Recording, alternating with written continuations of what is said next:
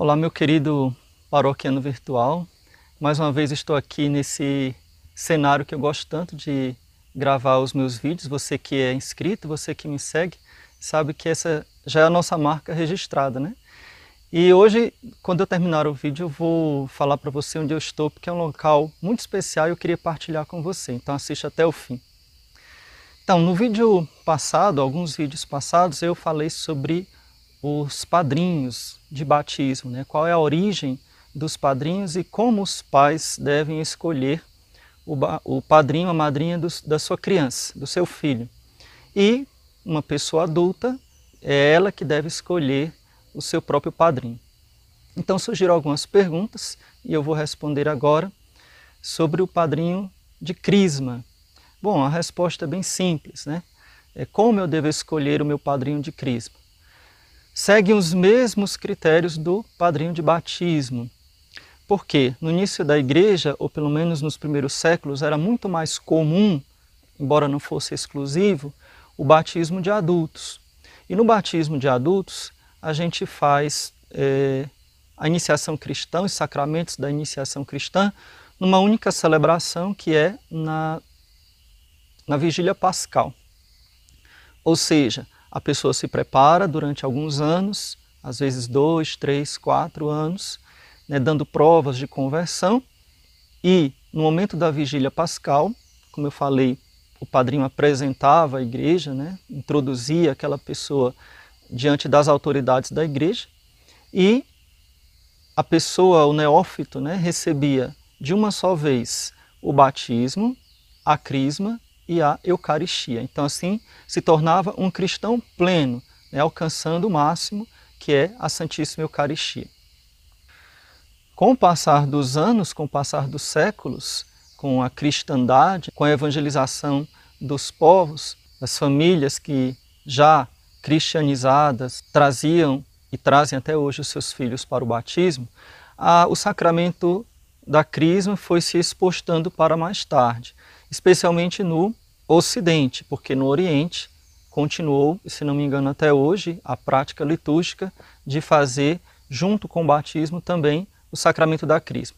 Então, por uma razão pastoral, e a razão pastoral é a presença do bispo na comunidade, né, para que o fiel possa ter contato com o seu bispo, principalmente essa razão, então a crisma foi se expostando cada vez mais tarde, de forma que hoje, normalmente no Brasil, a prática brasileira, não sei de outros países, né, se você é de outro país pode colocar aqui nos comentários.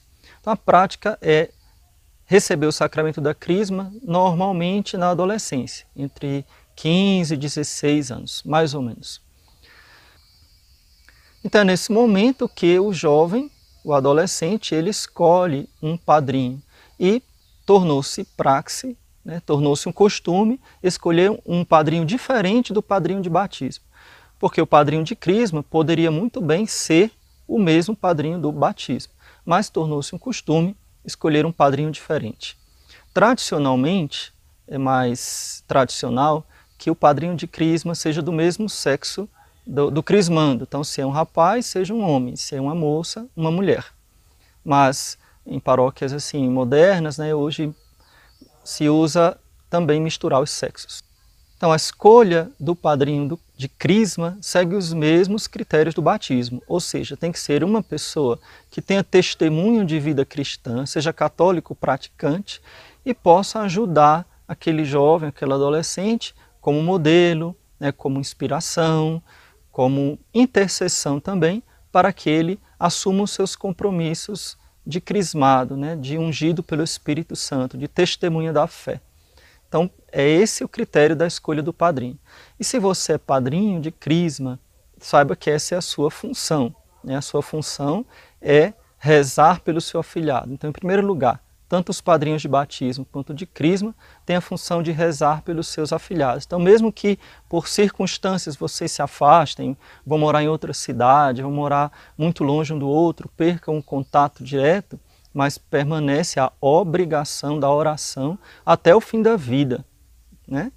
pelaquela pessoa que você assumiu o compromisso de ser padrinho. E ser testemunha de fé, né? ser testemunha do amor de Deus, ser testemunha da caminhada cristã. Então, como eu prometi no começo do vídeo, quero dizer a vocês onde eu estou. Estou no Parque das Mangabeiras, aqui em Belo Horizonte. É um parque muito bonito. Inclusive, quero mandar um abraço para o Max, do quiosque do milho, né, que me conheceu quando eu cheguei aqui para gravar. Então, um abraço para você e abraço para todos os meus paroquianos virtuais. Então, não deixe de deixar o seu like, compartilhar esse vídeo para que mais e mais pessoas possam se juntar a nós e a gente possa alcançar a nossa meta dos 100k antes de Pentecostes. Louvado seja nosso Senhor Jesus Cristo, para sempre seja louvado, e sua mãe Maria Santíssima. Eu estou comendo milho. Será que tem milho meus dentes? Não estão vendo não, né? Então, com a evangelização dos povos, tornou-se mais comum o batismo de crianças. E vem gente ali, eu vou ter que desligar aqui, senão vai atrapalhar.